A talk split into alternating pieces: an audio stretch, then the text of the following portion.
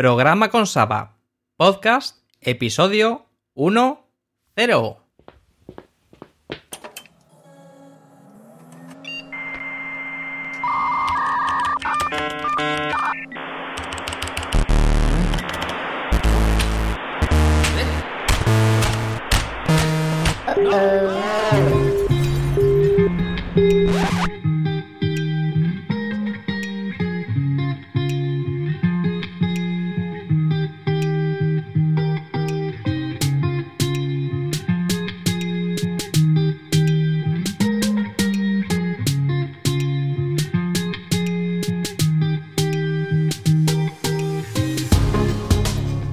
Episodio de hoy os voy a contar cómo tuve que cerrar un proyecto personal por el éxito que tuvo y a la vez cómo la cagué con el planteamiento.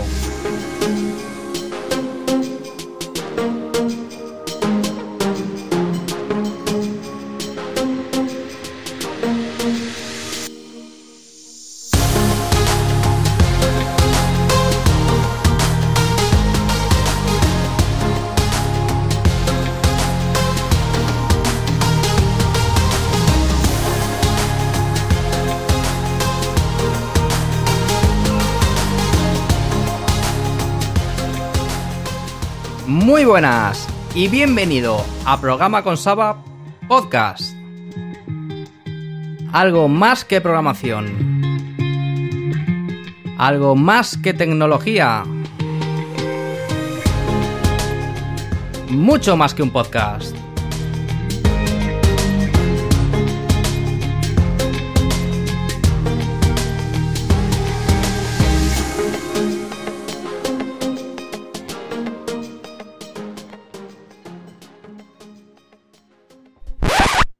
Pues sí, hoy os traigo en el podcast una experiencia personal que tuve al intentar lanzar mi anterior proyecto. Un proyecto que surgió de la necesidad que yo tenía en la empresa que actualmente trabajo, donde desarrollamos últimamente mucho para WordPress. Hacemos portales WordPress internos para, para la empresa, portales de contenidos. Y hemos hecho un sistema de trabajo donde cada portal nuevo es una copia del antiguo portal y le añadimos funcionalidades. ¿Qué ventaja tiene esto? Esto tiene la ventaja que inicialmente el desarrollo eh, empieza muy rápido, porque todo, todo el setup inicial eh, ya lo tenemos del anterior proyecto y cada proyecto eh, a su vez se retroalimenta del anterior y cada vez tiene más funcionalidad y nos facilita muchísimo pero una barbaridad el iniciar un proyecto nuevo y hacer que todo empiece a funcionar eh, de una manera rápida, porque el objetivo de esto es sacar portales para, para el grupo de empresas de una manera rápida y con mucha funcionalidad. Al principio nos costó bastante sacar los primeros, pero luego ya teniendo una base eh, ya era mucho más fácil. Pero nos dimos cuenta que una vez que íbamos eh, entre todos aprendiendo y teniendo la necesidad de desarrollar plugins para WordPress. Para, para el que no lo sepa, un plugin es, un, es una funcionalidad eh, que tú desarrollas para WordPress. ¿Vale? WordPress, por si alguien no lo sabe también, es un, es un CMS de, contenidos muy famoso en Internet que casi todo el mundo utiliza. Y a lo que iba, un plugin es una funcionalidad específica que tú eh, desarrollas y puedes puedes eh, activar en un site, en un WordPress cualquiera, ¿vale? Y te da una funcionalidad, mm, cualquiera. Hay muchísima, muchísima documentación al respecto y, requiere un, un, episodio casi completo, si queréis, eh, que abordemos el tema de los plugins. Eh, me enviáis un... Me enviáis un correo o contactéis conmigo a través de programaconsaba.com barra contacta y me decís que queréis aprender eh, a hacer plugins de WordPress y yo mm, gustosamente os preparo un episodio y os digo mi experiencia con los plugins. Pues como os iba diciendo, que siempre me enrollo, eh, cada portal nuevo era una copia del anterior. Y poco a poco íbamos cogiéndole, cogiéndole el truco a esto y íbamos también creando nuestros propios plugins eh, que dotaba a nuestros sites de contenido específico y que el cliente pues nos iba pidiendo. Pues muy bien, tenemos el portal, el portal, el primer portal que hicimos con, imaginaros, con un plugin llamado X, ¿vale? Luego terminamos ese portal. Otro cliente nos solicitó que quería el mismo portal porque le gustó, pero quería más funcionalidad, un, un poquito de más funcionalidad. Y claro, el portal se, el portal se actualiza, el tema pues se pone igual, cambia un poco el look and feel y el plugin pues querían una modificación. Pues se modifica ese plugin y se adapta al nuevo portal del nuevo cliente.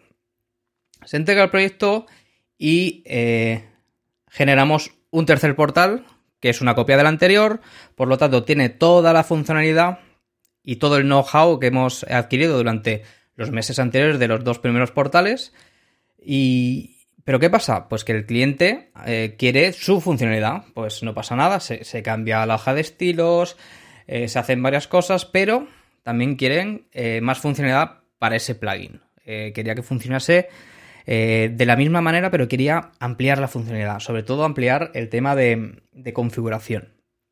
Se le hizo una consola de configuración, se hizo un montón de cosas para hacerlo un poquito más amigable. Bien, en esta situación, ¿qué tenemos? Tenemos tres portales, con tres funcionalidades distintas. El portal 1 con su funcionalidad y con su plugin. El portal 2, eh, que es una copia del primero, pues con un plugin un poquito más avanzado, pero que es el mismo plugin. Y el portal 3, pues lo mismo que el 2, pero con más funcionalidad. ¿Qué pasa? Pues que ahora viene eh, uno de los clientes a los que hicimos el portal anteriormente y nos damos cuenta que tenemos un problema. Igual que era una ventaja que en un principio teníamos una copia de un portal eh, de otro, de otro, de otro, entonces cada vez tiene más funcionalidad, cada vez lo sacamos más rápido, cada vez el cliente está más contento. ¿Qué pasa? Pues que los plugins que van en esos portales eh, se van cargando de funcionalidad, pero los, los, portales que ya están en producción están quietos, ¿vale? No, los, no los, actualizan. Por lo tanto, esos plugins eh, no tienen. Los, los, plugins de los portales iniciales no tienen la funcionalidad última que tienen los plugins de, los portales más modernos. ¿Qué pasa? Pues que un cliente nos pide otro portal, ¿vale? Pero este cliente nos pidió un portal de una copia de uno de los primeros que hicimos. Porque le gustaba el look and feel que tenía, entonces eh, dijo que quiere una copia de ese y al final eh, se puso cabezón y, y, tuvimos que hacer una copia de ese portal. Porque claro, el cliente paga y al final es el cliente quien, quien tiene quién tiene el presupuesto en la mano, aunque sea del mismo grupo de empresas, pero al final se tomó la decisión de hacer una copia del portal 2. Bien, hicimos una copia del portal 2, pero querían una funcionalidad nueva en, en el plugin, en un plugin en concreto, querían una funcionalidad nueva que no estaba desarrollada en el resto de los plugins. ¿Vale? ¿Veis? ¿Veis por dónde voy un poco? Entonces, el plugin del portal 2 que tiene una funcionalidad intermedia entre el plugin del portal 1 y el plugin del portal 3, de repente ya no es uno hijo de otro, sino que se convierte, mm, digamos, en un primo, ¿vale? En donde tiene la misma funcionalidad que el portal 2 y una nueva.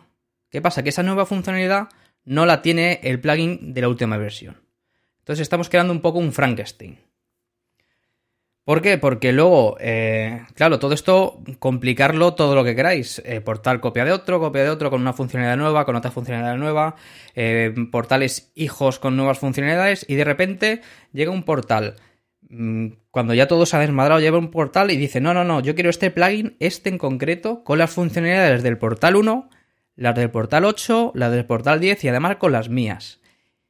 Y claro, caos total y absoluto porque esas funcionalidades no son compatibles entre sí y teníamos que meter las cosas a calzador y ya donde los desarrollos eran muy rápidos, ya empezamos un poco a, sufrir eh, retrasos, vamos, retrasos, no ser tan ágiles, no ser tan rápidos en, sacar los portales eh, como al principio, ¿vale? Entonces el servicio empezó un poco a degradarse y yo me di cuenta que, que claro, me di cuenta al principio, pero como, como era un desarrollo rápido, un portal, otro portal, otro portal, otro portal, y no se iba a ir hacia atrás nunca, en teoría, pues eh, tampoco, eh, yo lo sabía, pero tampoco, tampoco se tomaron cartas en el asunto para, para, para organizar todo un poco. Eh, mm, ¿Qué necesidad surgió ahí? Pues ahí surgió una necesidad de tener un repositorio de plugins privado nuestro, donde tener el plugin centralizado e ir haciendo desarrollos sobre un mismo plugin. Entonces, cada portal nuevo no tendría que ser una copia del anterior. Bueno, sí tendría que ser una copia del anterior, pero los plugins y, las cosas añadidas deberíamos cogerla de un sitio centralizado. ¿Vale? Un poquito veis por dónde voy. Entonces se me enciende la bombilla. La empresa, mi empresa no, no quiso hacer eso. Por lo tanto, a día de hoy, años después, seguimos sufriendo un montón con ese aspecto. Así que se me la bombilla, como os dije antes, y nace Oh My Plugin. Oh My Plugin es un proyecto personal mío, personal, que, claro, es un proyecto personal mío, es personal. ¿Qué cosas? Lo que tiene es hablar un micrófono con una pared detrás, sin nadie delante, es súper extraño, sobre todo para alguien que están empezando en esto del podcasting. Como os decía, nace Oh My Plugin. Podéis visitarlo en ohmyplugin.com. O O H M Y y plugin como, como suena. ohmyplugin.com. Podéis visitarlo por y os podéis dar de alta y podéis hacer lo que queráis, ¿vale? No no hay ningún problema, pero es un proyecto que tengo que tengo en la nevera, ¿vale? Lo tengo congelado ahí. No le hago mucho caso, pero ahí está el servicio y y, si queréis echarle un ojo, por si, por si tenéis curiosidad, mm, sois libres. Home Plugin, ¿qué es? Por decirlo de algún modo, es un repositorio privado de plugins similar al que ofrece WordPress por defecto. O dicho de otra manera, es un membership site de plugins que pagando una cuota mensual te permite tener eh, los plugins privados y publicados en un repositorio y todas tus instalaciones de WordPress tienen acceso a ese repositorio y a esos plugins, que pueden ser uno, pueden ser 100.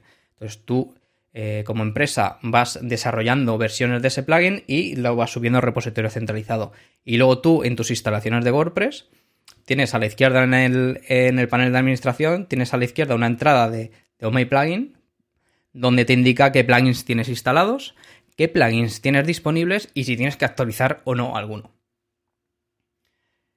Bajo mi punto de vista, esto soluciona eh, un problema que yo creo que tienen las empresas que desarrollan para WordPress. Y es que no tienen repos.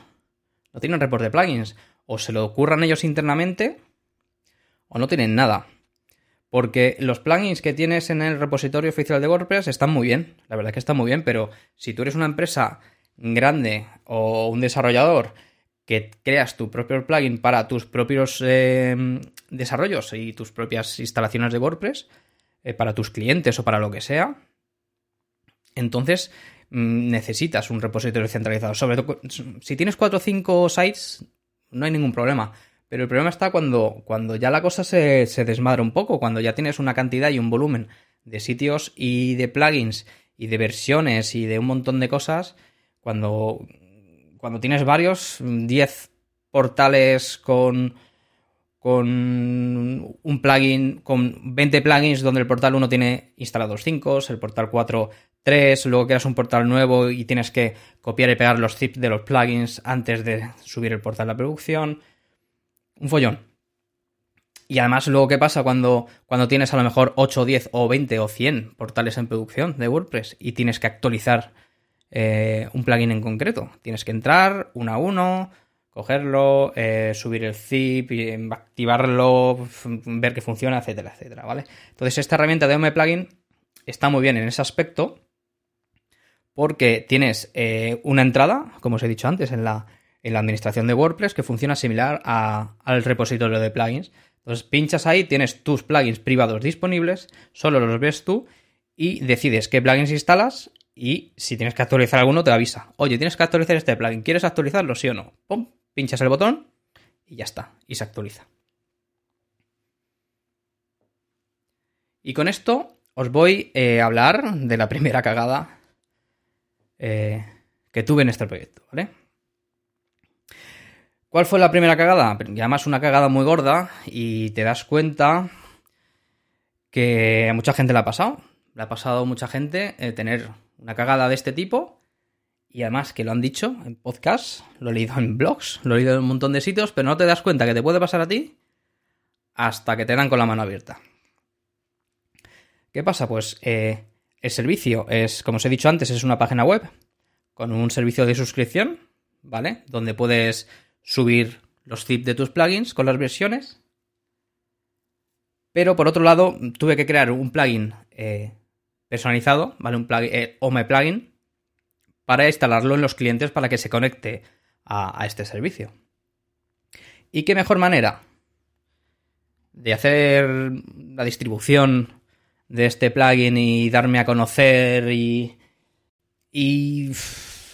yo que sé, cualquier cosa, el marketing y la manera más fácil para llegar a todo el mundo, a toda la comunidad. ¿Cuál es la mejor manera? Pues publicar ese plugin en el repositorio de plugins que da WordPress. Yo tengo dos o tres plugins, tengo tres plugins o dos. No me acuerdo si uno lo quité o no. Ya hace, ya hace años. Tengo dos plugins eh, subidos al repositorio. Eh, entonces es un repositorio público donde tú subes plugins gratuitos siempre con eh, licencia open source, creo que es. Y tú tienes tu plugin ahí, entonces tú cuando, cuando quieres instalar algo, te metes en tu instalación de WordPress, abres eh, la funcionalidad de plugins, usas el buscador, buscas plugin de SEO para no sé qué. Pues tienes un montón de plugins, todos son gratuitos. ¿Vale? Muchos de ellos te dan una funcionalidad muy amplia, gratuita, y luego si quieres servicios profesionales que lo llaman, pues entonces te vas a su página web, le compras el servicio o te suscribes y te bajas ya el plugin Pro. Pero ya, digamos que, que los usuarios que van a usar ese plugin ya saben cuál es, ya se lo han bajado. Ven, además, una cosa muy buena que tiene es que el repositorio de plugins de WordPress te indica cuántos, eh, cuántas instalaciones de WordPress eh, tienen activo el plugin, tienen un sistema de, de estrellitas donde del 1 al 5 puedes, puedes eh, decir qué te ha parecido el plugin, si es bueno, si es malo, tienes un blog donde puedes hablar directamente con el creador del plugin y pedirle soporte. Mm, tienes muchas cosas, muchas cosas y muy útiles que, que para alguien que, que esté buscando un plugin te pueda encontrar y alguien que te encuentre pueda pedir ayuda o pueda ver si tu plugin funciona o no, si está actualizado a la última versión de WordPress o a la versión que tienes tú, si es compatible. Tiene mucha información y muchas ventajas tenerlo ahí. ¿Qué pasa? Pues que, antes de subir un plugin a ese repositorio, eh, WordPress, la empresa WordPress, ¿vale? Porque detrás hay una empresa y la gente que lo, que lo mantiene, pues te lo tienen que aprobar. Nunca en, los, en mis anteriores plugins, en los tres que subí, mm, tuve ningún problema. Yo subí, oye, quiero, em, quiero dar de alta este plugin en el repositorio, este es el zip con el plugin con el código fuente, echadle un vistazo y si, parece, y si os parece bien lo ponéis y no lo ponéis. Y nunca hubo problema, tardan una semanita, dos semanitas en, en verlo, entonces te dan el ok y te crean un espacio tuyo personal en el repositorio de plugins donde tú te puedes conectar y subir el zip y ya está y ya está para todo el mundo, ¿vale? Y luego también tiene una ventaja que se actualiza, te avisa con las actualizaciones de WordPress, te avisa que, tienes que actualizar un, plugin. Todo lo que habéis usado WordPress habéis usado el actualizador del plugin. Muy bien, mm, todo iba bien, hice un desarrollo, hice un servicio muy chulo, hice un repositorio de plugins privados en un, en un hosting, contraté un hosting, no era muy grande, pero bueno, contraté un espacio pequeño, para que pudiesen subir los clientes sus plugins, sus repositorios privados, con sus carpetas personalizadas, todo el desarrollo, ¿vale? Y luego, por otro lado, eh, desarrollé un plugin para, para subirlo a ese repositorio que os digo de WordPress y te lo puedes bajar y se te instala. De un clic, se te instala, lo activas y, y, ya metiendo un usuario y una contraseña ya lo tienes enganchado con tu repositorio privado. Pues, ¿cuál es mi sorpresa? cuando me rechazan. Eh, WordPress me rechaza y me dice que no puedo subir el plugin. Y me dice además palabras textuales. Bueno, lo traduzco del inglés, pero palabras textuales. Y cito textualmente. Me dicen, de ninguna manera vamos a permitir hacer esto fuera del directorio oficial. Por lo tanto, la base de su plugin es contraria a nuestras directrices y no podemos aceptarla. Tócate los cojones, Manolito. Me quedé a cuadros. Me quedé a cuadros. Porque después de los meses de desarrollo y el esfuerzo y todo, de repente, un plugin de, estar disponible para toda la comunidad de WordPress, de usuarios de WordPress, mm, incluso em, ya saldrían los buscadores en, Google, porque Google también busca en ese repositorio. De repente me queda a oscuras. El servicio se queda a oscuras, nadie lo conoce. Nadie sabe que existe eso, ni sabe, ni tiene sitios donde poder mm, ver qué plugins hay disponibles. Nadie. ¿Quién va a buscar en Google eh, plugin de repositorio privado? No, no lo buscan en Google, lo buscan en el repositorio de plugins de WordPress. Eso es así. Y luego, si quieres cobrar por el plugin, vendes un servicio eh, premium, un servicio pro. Entonces, una vez que ya has usado el plugin en tu WordPress y quieres el pro, actualizar a pro, ya sí, ya, ya te puedes bajar un zip de otra plataforma, de otra página web y ya sí que la instalas. Pero, vamos, mm, eso fue un jarro de agua fría y, esa fue, de alguna manera, digamos, la primera cagada que, le he pasado a muchísima gente, muchísima gente se ha quejado de ello y lo he escuchado y han cerrado proyectos por eso y yo soy consciente que esas cosas pasan, pero no fui consciente en este caso porque de ninguna manera creía que me, iban a, que me iban a rechazar ese plugin en WordPress. ¿Vale? Los casos, bueno, así un poco para deciros los casos eh, de, otra gente que, que, le pasó algo parecido, ¿vale? Al depender de una plataforma, por ejemplo, eh, yo sé de otro podcast que, que estuvo contando cómo, cómo fue su startup, ¿vale? Un podcast, un podcast americano cómo hizo su startup, cómo hizo su desarrollo, ¿vale? Un poquito paso a paso de creación de una empresa. Eh, me pasó algo parecido. Él hizo un desarrollo, una especie de plugin también, entre comillas, para Twitter, ¿vale? Donde, donde cuando tú lees un tweet, abajo hay dos o tres enlaces, que es eh, contestar, retuitear, el me gusta y no sé si hay otro más.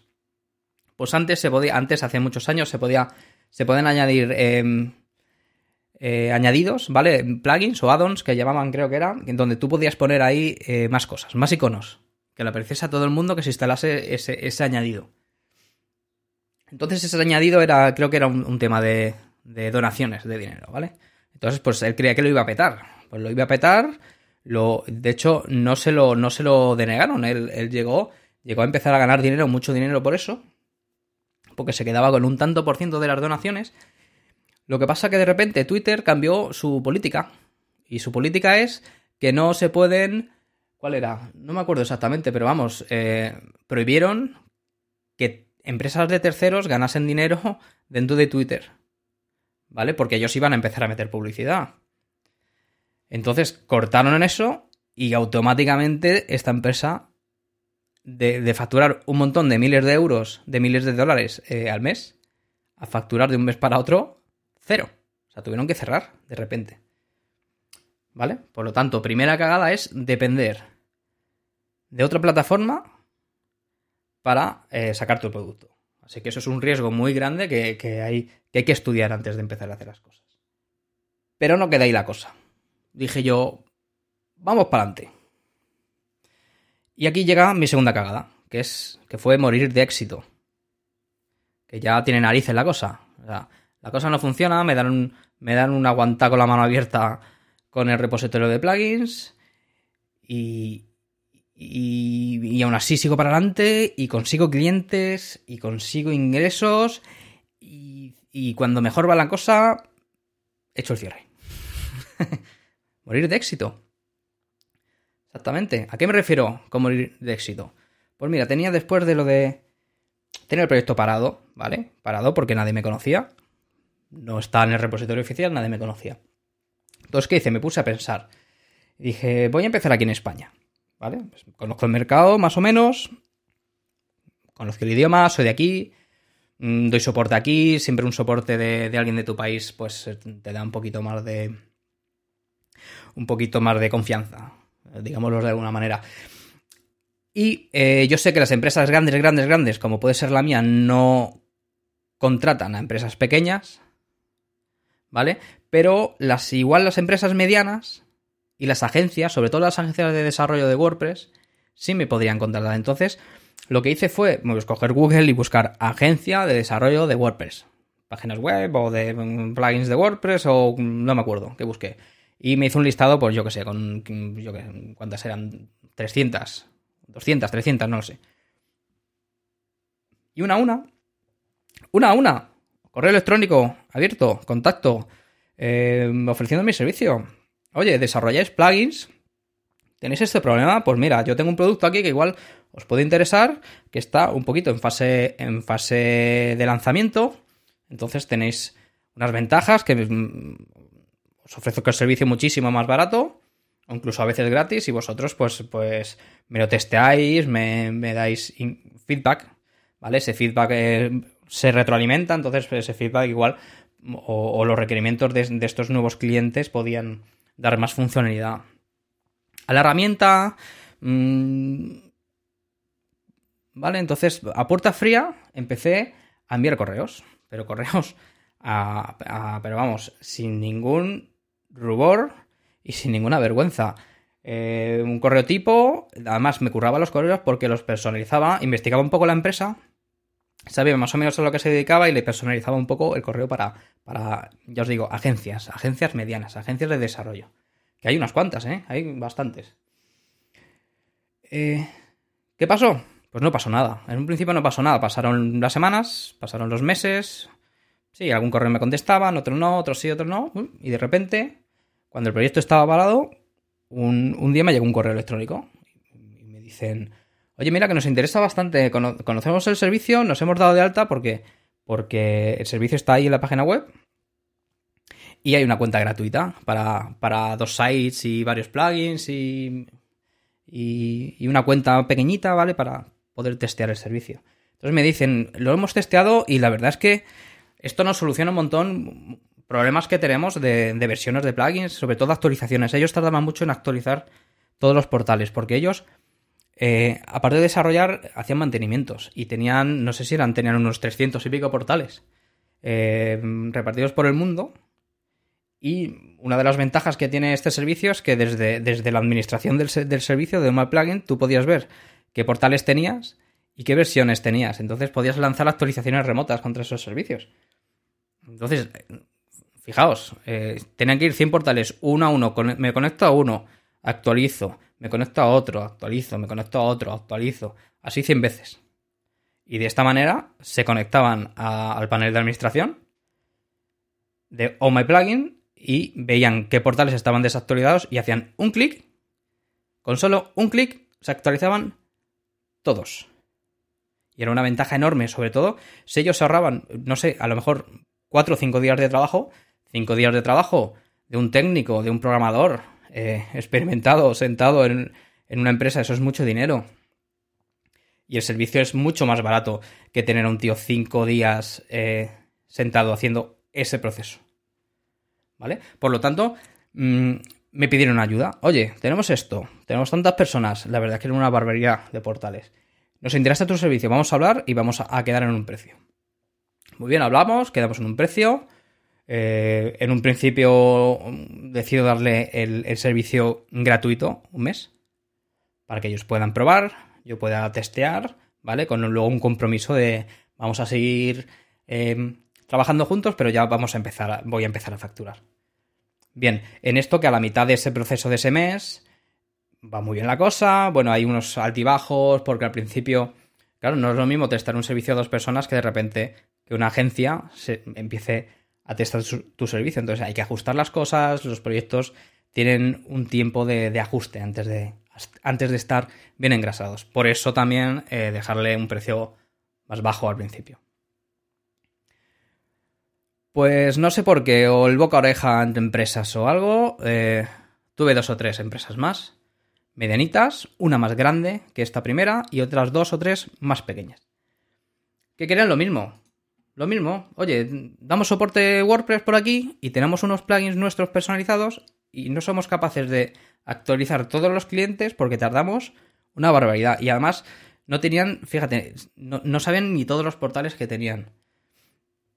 Porque tenían varios equipos de trabajo, cada equipo tenía sus portales y no, no lo sabían. Y, esta herramienta de Home Plugin también, tú ves que dónde están instalados esos, esos plugins, qué portales tienes, ¿vale? Te daban una información pues que, les era, que les muy útil. Pues me di cuenta, pues que no podía con tanto. Tenía que dar soporte. Tenía que ampliar el hosting. Tenía que estar pendiente que el servicio fuese, eh, eh, que fuese un buen servicio, que hubiese continuidad, mm, que no se cayese el servidor. Aparte, eh, después de todo eso, dar soporte. Oye, he subido un theme y no, no me aparece. He subido la versión, y, pero me aparece la versión anterior. ¿Cómo lo hago? ¿Vale? Aparte de dar ese tipo de soporte, pues también tenía que ir desarrollando nuevas versiones. Como os he contado en episodios anteriores de este podcast, eh, soy un desarrollador indie. Bueno, quiero ser un desarrollador indie con todas las cosas buenas y cosas malas que esto tiene. Una de las cosas malas es que soy una persona. Una persona que hace un proyecto, lo desarrolla, da el soporte, pone su dinero, pone su tiempo y además tengo un trabajo principal. Por lo tanto, esto lo hacía por las tardes, en mi tiempo libre y los fines de semana. ¿Qué pasó? Pues que a lo mejor los, no sé, no me acuerdo cuánto era, que los 500, entre 500 y 1000 euros mensuales, que, esto ya me está empezando a dar, ¿vale? Mm, hacían, eh, me obligaban a cada vez a dedicarle más y más y más horas a dar soporte, a dar nueva funcionalidad, ya necesitaba, yo estaba casi casi en el punto de necesitar contratar a alguien, ¿vale? Igual alguien, un becario o alguien un poquito más eh, avanzado de un becario para que vaya dando soporte y se vaya aprendiendo un poco cómo va, cómo va el tema. También había, claro, ya había muchos usuarios, había un tráfico ya importante, tenía, tenía que ir al hosting y contratar más espacio. Contratar más espacio, más caro, no tenía tiempo, estaba yo solo, y al final, a los pocos meses, hablé uno a uno con las empresas y yo dije, mira, eh, pasa esto. Eh, estoy solo, eh, no tengo trabajo en mi casa, porque trabajo en mi casa, tengo, aunque tengo un despacho en mi casa, pero trabajo aquí en casa. Y no tengo ayuda y, no me es rentable porque no voy a dejar el trabajo principal, que me da muchísimos más ingresos que estos que me está dando aquí. Y estoy viendo que como entre otro cliente, más o menos mediano, me voy a desbordar. Y antes de que no pueda con todo y, empezar a quitarme horas de sueño, a, quitarme más horas de sueño, pues decidí eh, cerrar. ¿Vale? Cerré. Eh, bueno, cerré, los dejé en stand-by, di, devolví dinero, devolví bastante dinero de lo que me habían pagado, porque claro, si nos quedar mal. Hay que quedar bien porque en este mundo nunca se sabe eh, qué va a pasar y además yo quiero seguir sacando cosas y este, y este servicio va a seguir adelante, aunque lo tengo ahora mismo en la nevera. Está publicado, podéis acceder, tenéis una cuenta gratuita si os interesa. Podéis acceder a la cuenta gratuita, usarla sin ningún problema. Y, lo tengo ahí invernado, ¿vale? Porque quiero, quiero pivotarlo para que yo no tenga que dar un servicio eh, y además también poner el espacio, el hosting.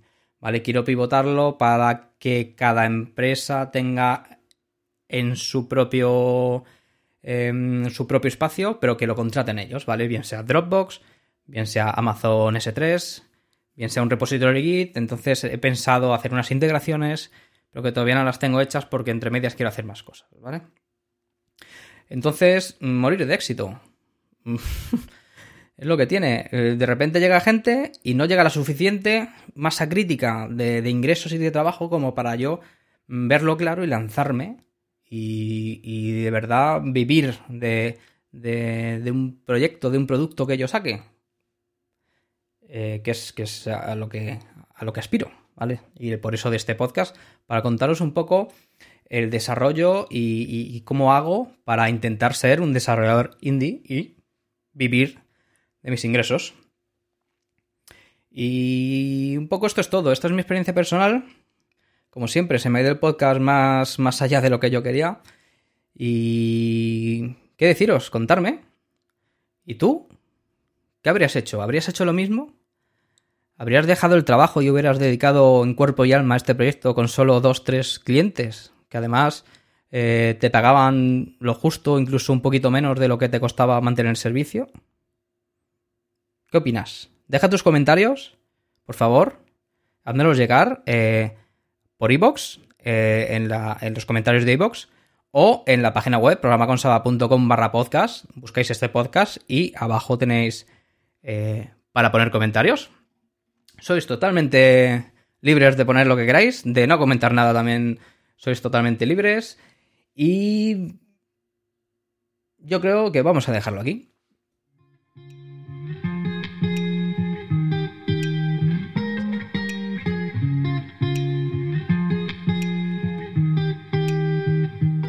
Pues hasta aquí el episodio de hoy. No olvidéis suscribiros al podcast en iTunes, Evox, Spotify o en tu podcatcher favorito o en la lavadora o en el microondas o donde sea.